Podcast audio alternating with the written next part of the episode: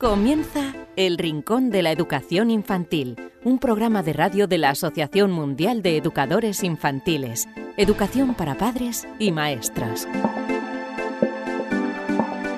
Hola a todos queridísimos amigos y seguidores del Rincón de la Educación Infantil, bienvenidos una semana más a esta nueva edición del programa, este Rincón de la Educación Infantil número 169, en el que, por cierto, ah, recientemente se ha llevado a cabo el em, eh, congreso que ha tenido lugar en Madrid, congreso que ha organizado em, la Asociación Mundial de Educadores em, Infantiles y que brevemente os daremos cuenta de todo lo que aconteció. Crear hoy la Escuela del Futuro. En breve, la próxima semana probablemente, eh, la psicóloga Elvira Sánchez nos contará todo lo que ocurrió en el eh, concierto, perdón, en el congreso.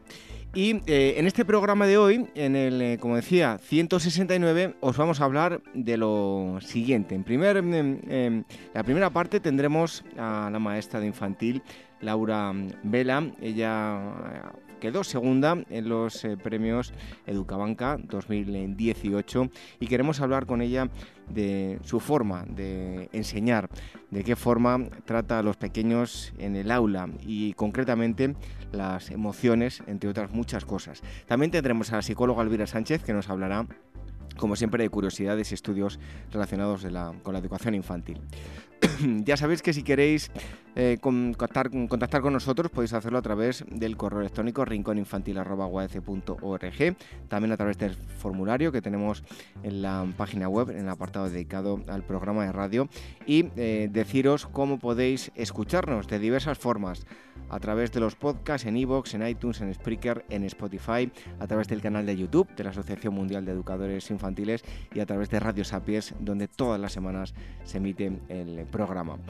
Lo dicho, recibid un fuerte abrazo de este humilde servidor que os habla, David Benito, un consejo y enseguida estamos aquí charlando de mm, la forma que tiene de trabajar en el aula Laura Vela. En un momento. Dicen que los primeros libros son muy importantes para un niño, mejoran el vínculo entre padres e hijos, entre maestros y niños, desarrollan sus sentidos y su imaginación, enriquecen su lenguaje e incrementan su inteligencia. Sabemos que en ocasiones encontrar el libro que creemos más adecuado para un niño puede ser una tarea difícil. Por eso queremos facilitaros un poco las cosas con el proyecto 0 a 3 años de la editorial Bruño para que los más pequeños empiecen a poner nombre a todo aquello que les rodea y se diviertan aprendiendo. Unos cuentos llenos de magia y ternura con los que conocer el mundo. Un niño que crece rodeado de libros tendrá más posibilidades de amar la lectura y ser un gran lector. ¿Y si empezamos hoy a crear su primera biblioteca? Libros emocionales, libros para que el niño desarrolle su inteligencia emocional a través del descubrimiento de las distintas emociones, alegría, miedo, tristeza, etc. Libros manipulativos. En esta colección, padres y educadores encontrarán libros para incitar al niño al movimiento de sus manos y desarrollar su psicomotricidad. Libros con piezas móviles que giran sobre sí mismas, libros con lengüetas, pop-ups, etc libros para desarrollar el lenguaje, cuentos para que los padres lean a los niños y para que desarrollen su lenguaje, aumenten su vocabulario y puedan conocer las principales emociones y rutinas. Libros sensoriales. En esta colección, padres y educadores encontrarán diversos libros para desarrollar los principales aspectos de las capacidades sensoriales de los niños, identificación de colores, texturas, etc. Libros lógicos, libros para que el niño desarrolle su inteligencia lógica a través de asociaciones, búsquedas, descubrimientos, etc. El proyecto 0 a 3 años de Bruño, recomendado por la Asociación Mundial de Educadores Infantiles, AMEI-UAECE. El Rincón de la Educación Infantil, la radio de la Asociación Mundial de Educadores Infantiles.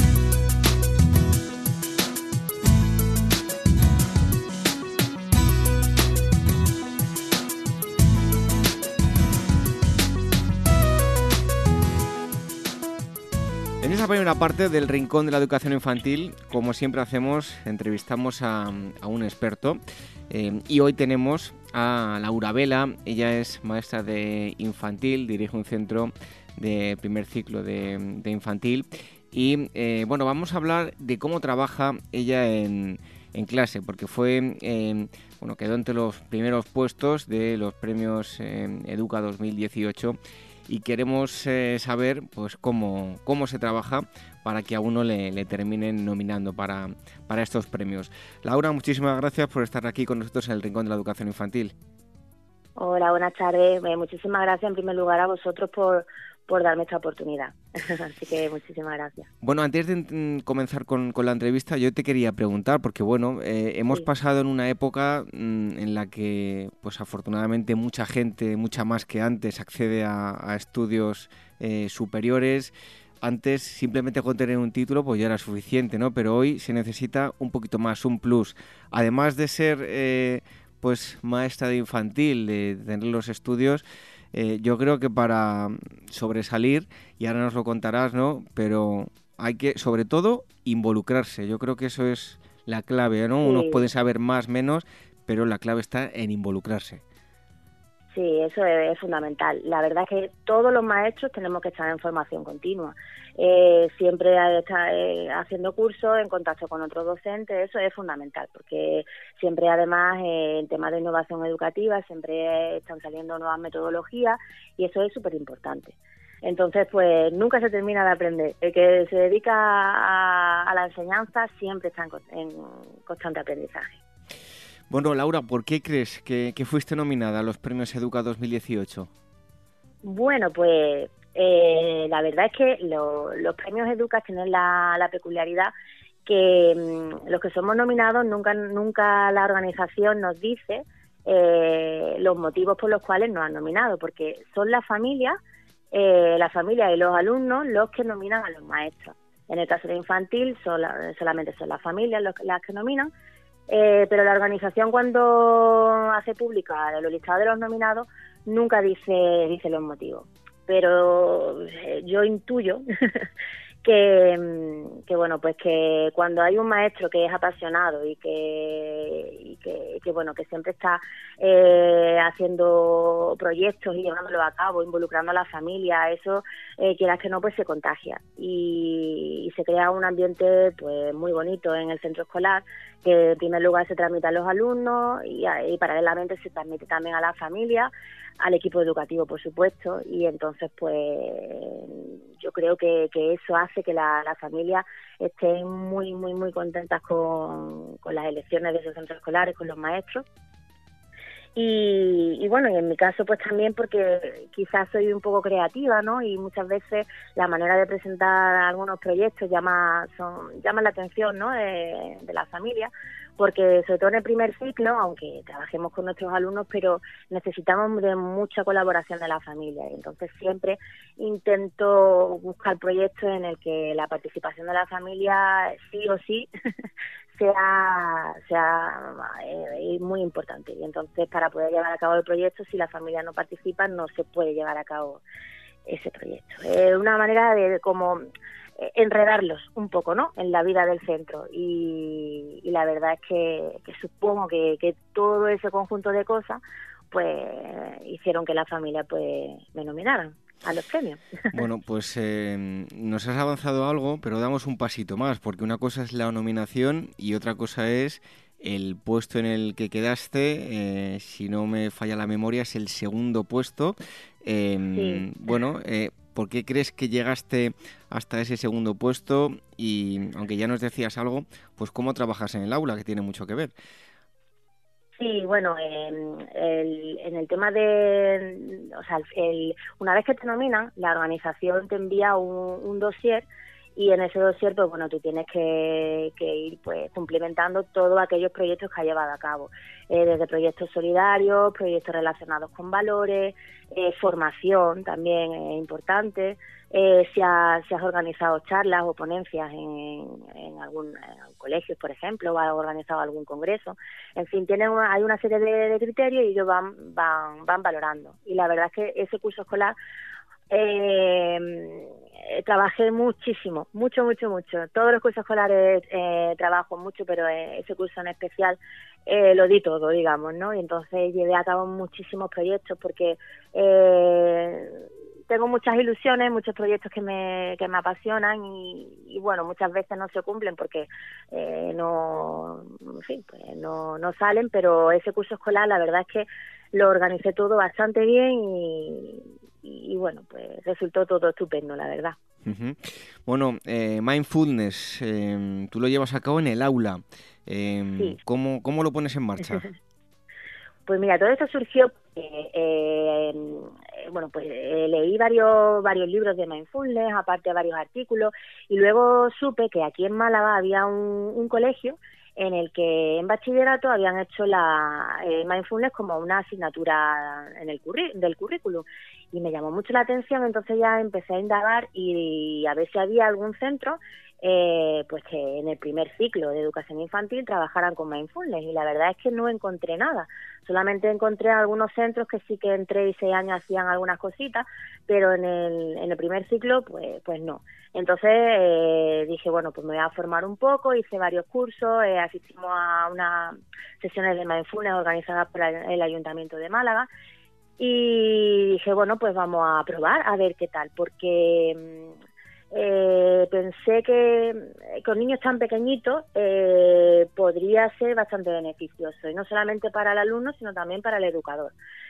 Y te explico, porque mm, con el mindfulness nosotros, lo que, o sea, bueno, el mindfulness tiene infinidad de beneficios, como por ejemplo el desarrollo cognitivo, la atención, la concentración, la coordinación de movimientos, eh, y un sinfín ¿no? de, beneficios. Pero además para el docente también eh, tiene beneficios, puesto que a la hora de la evaluación eh, nos facilita nos facilita mucho porque en determinadas actividades eh, podemos mm, ver mejor, o sea, no sé cómo explicarte, pero que a la hora de evaluar es no es mucho más fácil, porque están todos los niños concentrados, están todos atendiendo y tú puedes ver eh, mucho más fácil si algún niño pues necesita a lo mejor eh, mejorar en algunos aspectos, o, o sea, que no, no facilita mucho la evaluación.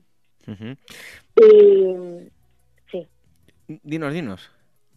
¿No? Entonces, bueno, pues hicimos una batería de, mm, de actividades y decidimos, bueno, pues nos reunimos en consejo escolar y decidimos incluirlo dentro de nuestro proyecto educativo como, como una metodología.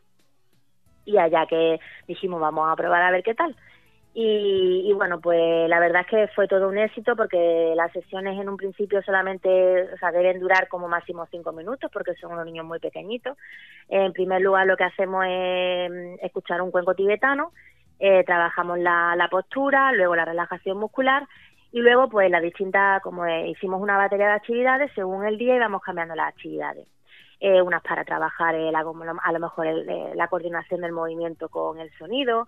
luego, por ejemplo, había una actividad que les encantaba, que era que viajábamos por el espacio y tenían que buscar una luna alcanzaban la luna y ahora la luna la cogían con las manos y toda la, concentración se, se centraba en, la luna y en la forma de la luna y, luego todas esas actividades también se las mandábamos a los papás para que trabajaran en, a las familias, para que trabajaran en, en casa y luego compartieran con nosotros la experiencia. Además, hay estudios que dicen que la práctica del mindfulness mejora el sueño, la hora de conciliar el sueño y como siempre es frecuente en centros infantiles que padres que digan, oh, es que este niño no duerme bien, ay, es que entonces le dimos ciertas pautas a las familias para que a la hora de dormir le contaran cuentos con mindfulness y, y, bueno, hicimos además unas encuestas que se las pasamos a los papis, hicimos como una pequeña, un pequeño proyecto de investigación a ver qué tal y, y bueno, los padres estaban muy contentos y que los que habían probado tenía, tenía beneficios todos positivos, así que que genial. Bueno, ¿qué aspectos em, eh, con MyFoodness, aunque ya nos has dicho algo, ¿no? Pero ¿qué, qué, qué aspectos eh, eh, positivos destacarías? ¿Qué, qué faceta ¿no? de, de los más pequeños desarrollas en el aula con ello? Pues como el que te comentaba antes. En primer lugar, el desarrollo cognitivo. Eh, bueno, hay muchísimos estudios en el que eh, certifican que, la práctica de mindfulness eh, beneficia el desarrollo cognitivo. También sirve para trabajar las emociones. que de hecho ahora si quieres te cuento también un poquito otro proyecto que tenemos paralelo al mindfulness relacionado con emociones. El tema de la coordinación, el trabajar coordinadamente, eh, la atención, la concentración, son niños muy pequeñitos y trabajarlo desde pequeño, pues funciona, la verdad es que funciona muy bien. Yo eh, recomiendo esa práctica a todos los educadores infantiles. Oye, las emociones es una parte, aquí ya lo hemos hablado en varias ocasiones, fundamental. Está muy bien eh, dotar a los niños de, conocimientos, que sepan mucho, pero eh, una parte que hace años no se trabajaba y que afortunadamente se está trabajando mucho y muy bien, son las emociones, ¿no? ¿Cómo trabajas con ellas en el aula? Sí, bueno, pues lo que tú dices, la, la, para mí las emociones es la, es la base de, de todo ser humano, eh, porque según eh, actuemos, según, mm, o sea, como lo diría, eh, ante ciertas circunstancias, como tú actúes, pues así, así podrá ser en un futuro, ¿no?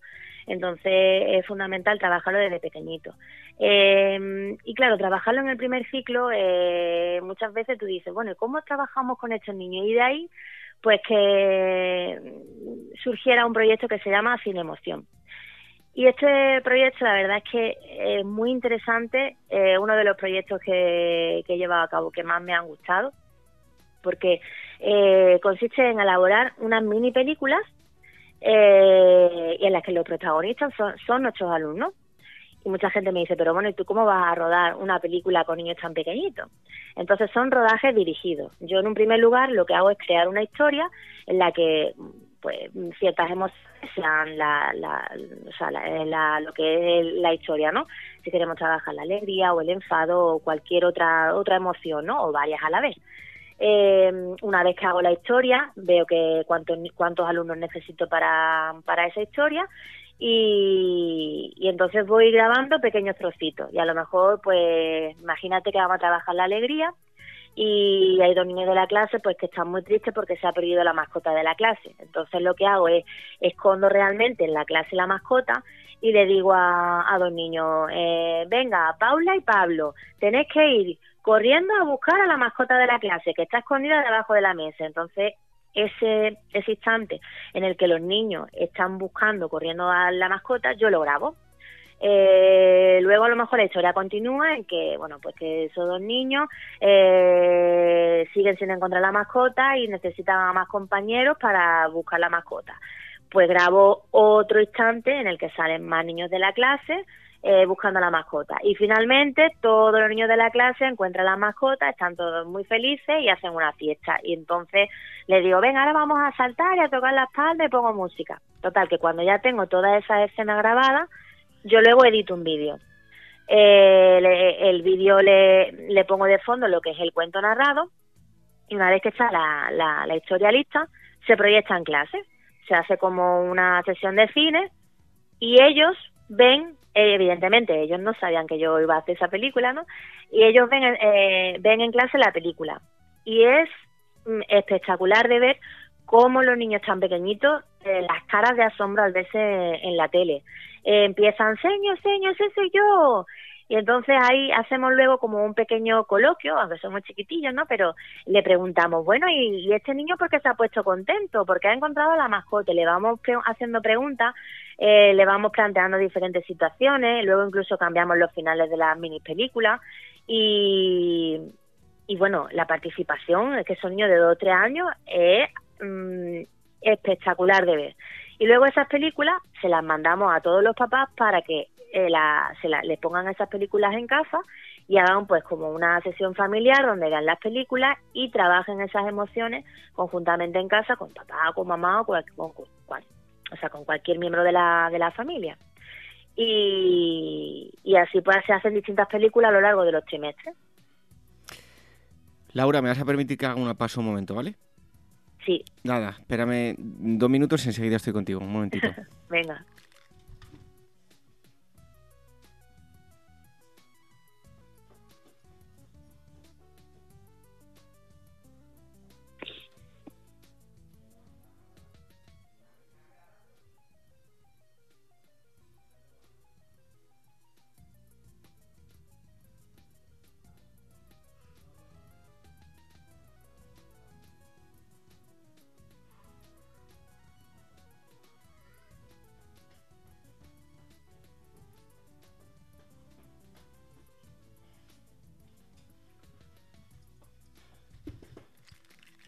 Vale, ya estoy, ¿vale?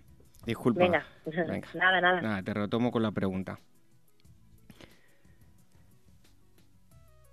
Laura, documentándome para, para hacer la, la entrevista, em, he estado leyendo artículos tuyos y entrevistas. ¿Cómo consigues trasladar tu emoción a los alumnos? Bueno, pues em, eh, además con niños tan pequeñitos, ¿no? Eh, a veces un poco resulta un poco complicado, ¿no? Pero todas las mañanas, eh, en primer lugar, hay que entrar con una sonrisa en el aula, eso es súper importante, y siempre crear expectación en el alumno. Yo mm, soy una maestra muy de usar magia, entre comillas, y entonces, pues, por ejemplo, de este curso escolar soy teacher de la, la seña de inglés, ¿no? De los niños de dos años, y tengo un proyecto que se llama The Magic Box y, entro con una caja y para que esa caja se pueda abrir necesito un, gorro mágico, una varita mágica y un anillo mágico. Cuando lo tengo todo puesto, decimos las palabras mágicas y esa caja se abre. Y en esa caja yo lo que voy, pues, o sea, guardo todo el material que voy a ir necesitando en las distintas sesiones. Y entonces, pues, imagínate, o sea, están todos los, o sea, hay silencio absoluto, que parece que no hay niños en la clase, están todos ahí a la expectativa, ¿no? Para ver con qué les voy a sorprender. Es muy importante sorprenderlos y, y, entonces mm, el verlos a ellos pues hace que yo me motive más y cada día pues un poquito más y un poquito más y, la verdad es que loca de contenta de ser maestra. Oye, Laura, ya que has estado nominada a estos premios que has quedado en segundo lugar, eh, ¿cómo debe ser para ti eh, un maestro, maestra eh, ideal? Y te hago otra pregunta en ella, ¿no? Además del maestro, ¿cómo debe ser la, la mejor escuela del mundo, por así decirlo? bueno, eh, a la primera pregunta del maestro ideal, pues mira, eh, yo pienso que, que, es fundamental que para ser maestro hay que ser buena persona. Si no eres buena persona, es imposible ser maestro. Eh, un maestro tiene que ser una persona muy empática y que sea capaz de ponerse en el lugar de, sus alumnos, de entenderlos, de comprenderlos, de saber eh, qué necesitan en cada momento y muchas veces pues eh, proponer soluciones a algunos conflictos que, se generen en el aula. Eso es fundamental.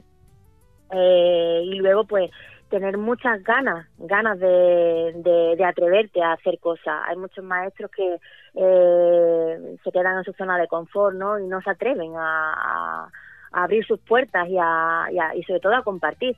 Los maestros todos tenemos que compartir para, para aprender. Eh, yo siempre estoy compartiendo todos los proyectos y además estoy por redes sociales en contacto con muchísimos docentes y es una de las mejores formas que tenemos de aprender, el ver cómo, qué, qué, qué y cómo hacen otros maestros. Entonces, pues sobre todo compartir proyectos. Y en cuanto al tema de innovación, eh, conozco muchos maestros que me dicen, es que tanta innovación y tanta innovación, pero es que la innovación está en el propio maestro. Entonces, muchas veces de lo sencillo y, el de lo sencillo y cotidiano podemos hacer cosas maravillosas en el aula y ya eso es una eso es innovar. Entonces, eh, eh, eso es lo que tiene que tener claro un maestro y sobre todo pasión, pasión y vocación. eso por un lado y la y luego lo que me decías de la de la mejor escuela eh, yo pienso que la mejor escuela es que la mejor escuela es complicado, ¿no? Porque en todas las escuelas siempre hay alguna hay alguna carencia, ¿no? Pero si si todo el equipo va a uno a una, ¿no? Eh, eso es fundamental. Que se respire buen ambiente buen ambiente en el centro, que sea un centro de puertas abiertas eh, que hay mucho mucho miedo ¿no? al, no dejar entrar a la familia o al no dejar ver qué es lo que se hace. ¿no? Pienso que las puertas abiertas es fundamental en, en un centro y, y hacer un gran equipo, eh, maestros eh, y la familia. Eso sería fundamental. Y con eso, pues bueno, yo creo que, que, se puede conseguir todo lo que nos propongamos. Oye, Laura, ya para terminar, em, haciendo una comparación, siempre nos eh, miramos con, con, una sana eh, envidia a todo el, norte de Europa, pues por los cívicos que son, por cómo funcionan em, como país, por los beneficios que tienen eh, a nivel social. bueno, tal vez aquí en España, y no quiero hablar de, de nadie en concreto, de ningún color, pero habría menos corrupción en la política, menos partidismo, eh, mucha más humanidad. Todo ello, si lo trasladamos y nos comparamos con esos países del norte, tal vez tendríamos que ver que allí hay una fuerte inversión en la educación infantil, ¿no? Pues sí, ya no solo en la educación infantil, ¿no? sino a nivel de educación general. Eh, pero yo siempre quiero ser positiva, no me quiero comparar con otros países porque, bueno, eh, a lo mejor eh, tienen carencias de otras cosas, ¿no? Entonces, eh, yo pienso que aquí en España hay muchos maestros, grandes maestros haciendo cosas muy, muy, muy interesantes y yo creo que, poco a poco iremos consiguiendo mejorar y de hecho se están mejorando muchas cosas. Que sí que es verdad que a lo mejor no contamos con el apoyo que tendríamos que contar eh, político etc etc. Pero bueno eh, siempre con una mirada al futuro positiva eh, yo creo que poquito a poco vamos a ir consiguiendo muchas cosas. Bueno, y pensando que tenemos que llevar a los pequeños a las escuelas para que aprendan y se desarrollen y no como una forma de dejarlos mientras los padres trabajan, ¿no? Sí. Bueno, eh, de todas formas, hace ya mucho tiempo que la gran mayoría de las escuelas infantiles se empezó a trabajar y a hacer eh, proyectos muy interesantes eso del concepto de, guardería, de guardar niños, yo creo que ya eso se quedó atrás. Pasa que sí que es verdad que nuestro vocabulario se quedó como guardería y hay mucha gente que la sigue llamando así. Pero a nivel general, en las escuelas infantiles se hacen muchísimas, muchísimas actividades y proyectos muy, muy, muy interesantes. Y, y, yo creo que poco a poco se le está dando una, una visión diferente a lo que es una escuela infantil. Pues precisamente de visión, la de Laura Vela, es eh, la que hemos eh, tratado hoy aquí en el Rincón de la Educación Infantil. Laura, muchísimas gracias por estar aquí con nosotros en el Rincón de la Educación Infantil. Te esperamos aquí para hablar de, de más cosas y un fuerte abrazo. Gracias a vosotros, muchas gracias. Un saludo.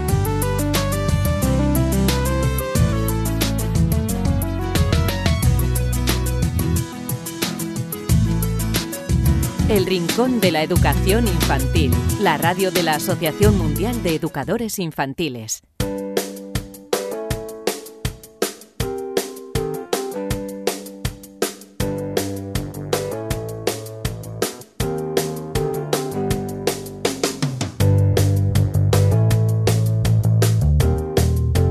Después de la entrevista con el experto llega el turno de los estudios que nos acerca todas las semanas la psicóloga Elvira Sánchez. Un día más, eh, bienvenida Elvira. Pues un placer como todas las semanas. ¿De qué nos vas a hablar hoy? Pues mira David, a ver, de, un tema del que, a ver, ya hemos hablado muchas veces, pero a ver, es que cada día se publican más estudios sobre este tema y además es que todos apuntan en la misma dirección. A ver, es cierto que en la última década pues ha aumentado el tiempo que dedican los niños, bueno, y los bebés a estar, a ver, frente a una pantalla, ¿vale? Pues bien, mira, un estudio, un nuevo estudio señala que el impacto de la televisión, tablets, smartphones, pues podía afectar al desarrollo cerebral de los niños. Y además esta investigación que te traigo hoy analizó, analizó ya el cerebro de niños de 3 a 5 años y encontró que los niños que usan las pantallas más de una hora al día sin la supervisión o bueno, el control de los padres, tienen bajos niveles en el desarrollo de la materia blanca del cerebro, que es una, que es un área clave para la construcción del lenguaje y la escritura y también de las habilidades cognitivas. A ver, este es el primer estudio que documenta las asociaciones entre el uso de las pantallas y las medidas en la estructura cerebral y las habilidades de los niños en, estas edades. Y además el autor principal del estudio, el doctor John Hatton, que es pediatra e investigador del Hospital Infantil de Cincinnati, bueno, pues alerta del daño durante esta etapa, porque bueno, son sus propias palabras, que, a ver, que lo hemos oído un, montón de veces, ahí es cuando los niños absorben todo y se forman esas conexiones que duran para toda la vida. Bueno, Elvira, si no recuerdo mal, además ya nos, nos has hablado de ello, según la Academia Americana de Pediatría, se recomendaba que nada de pantallas antes de los 18 meses y no más de una hora entre los 2 y 5 años.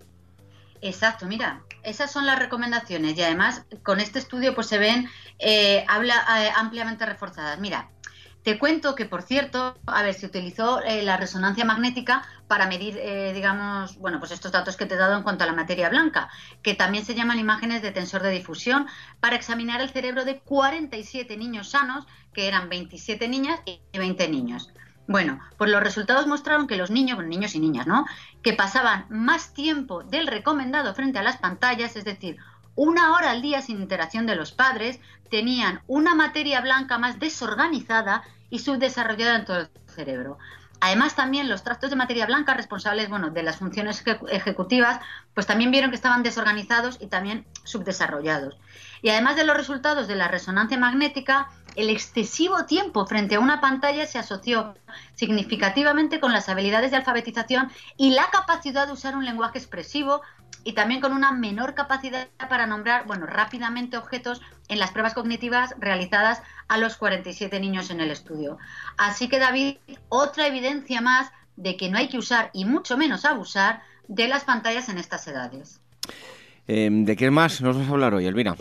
Pues mira, David, sigo con el mismo tema, pero ahora pasamos de Estados Unidos a China donde también han llegado, pues mira, más o menos a las mismas conclusiones. Un nuevo estudio del Hospital CACA de Mujeres y Niños, bueno, según las siglas CACA-H, eh, junto con la Universidad Nacional de Singapur, ha publicado en la revista Journal of Development eh, and Behavioral Pediatrics, bueno, pues descubrió que la primera exposición antes de los 18 meses de edad a dispositivos móviles, como teléfonos inteligentes, tabletas, consolas de videojuegos, televisión, bueno, todo esto y su presencia en el dormitorio, que es bastante común, hay que decirlo, se, asocian a trastornos elevados del sueño y dificultades emocionales y conductuales en niños en edades de preescolar con trastornos del desarrollo neurológico como autismo, retraso del lenguaje, retraso del, del, desarrollo global, trastornos de aprendizaje. Bueno, en niños en edad preescolar, pero con trastornos neurológicos, Elvira. A ver, sí, con trastornos neurológicos, pero te explico. El estudio se realizó entre el 2015 y el 2017 y el trabajo analizó a 367 niños en edades, bueno, de 3 a 5 años, preescolar, ellos lo consideran antes de entrar en lo que es la escolaridad obligatoria, bueno, el infantil.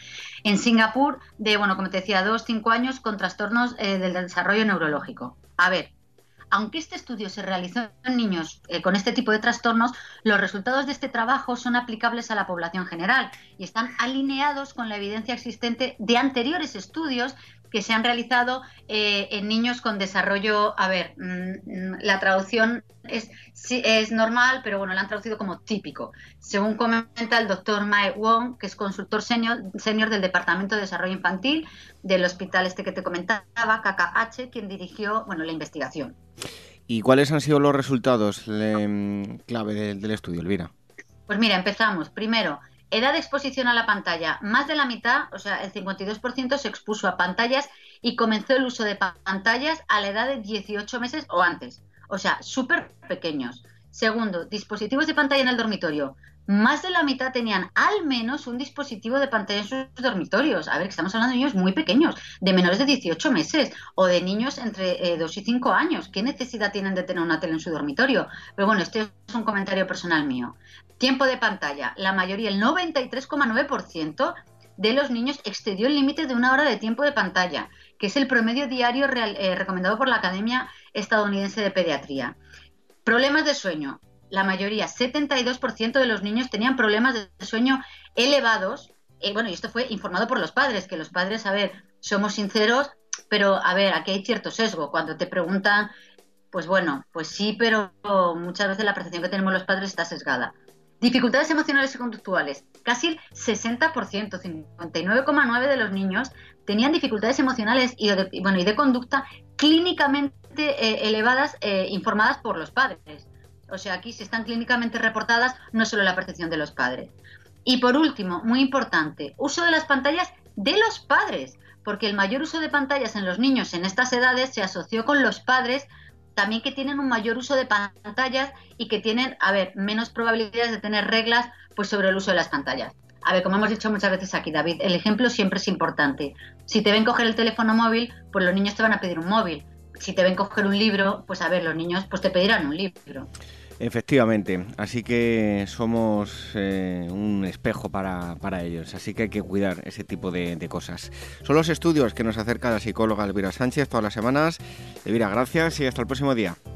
Bueno, pues un placer, como todas las semanas.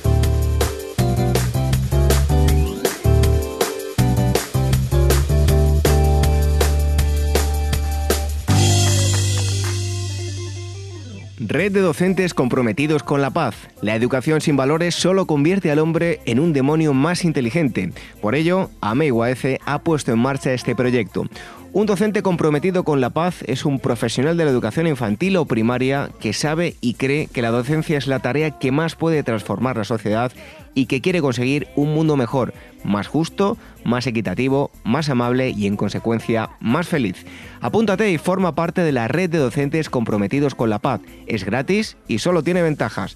Visita la siguiente web uaece.org barra docentes comprometidos. Como dijo Nelson Mandela, la educación es el arma más poderosa que puedes usar para cambiar el mundo. Red de docentes comprometidos con la paz. El Rincón de la Educación Infantil, la radio de la Asociación Mundial de Educadores Infantiles. Terminamos este programa número 169 del Rincón de la Educación Infantil, en el que hemos charlado con eh, Laura Vela, que estuvo quedó segunda en los Premios Educabanca 2018 y nos ha hablado de qué forma trabaja ella en el aula y cómo trabaja con las eh, emociones. También hemos tenido al psicólogo Elvira Sánchez, que como todas las semanas nos acerca estudios relacionados con el mundo de la educación infantil. Si queréis contactar con nosotros, rincóninfantil.org o también podéis escribirnos a través del formulario que tenemos en la mm, página web en guaece.org. Y cómo escucharnos a través de los podcasts en iVoox, en iTunes, en Spreaker y en Spotify. También a través del canal de YouTube de la Asociación Mundial de Educadores Infantiles y a través de mm, Radio Sapiens, en donde todas las semanas se emite nuestro programa. Tenemos una nueva cita aquí en eh, el Rincón de la Educación Infantil la próxima semana. Hasta entonces, que seáis muy felices. Adiós.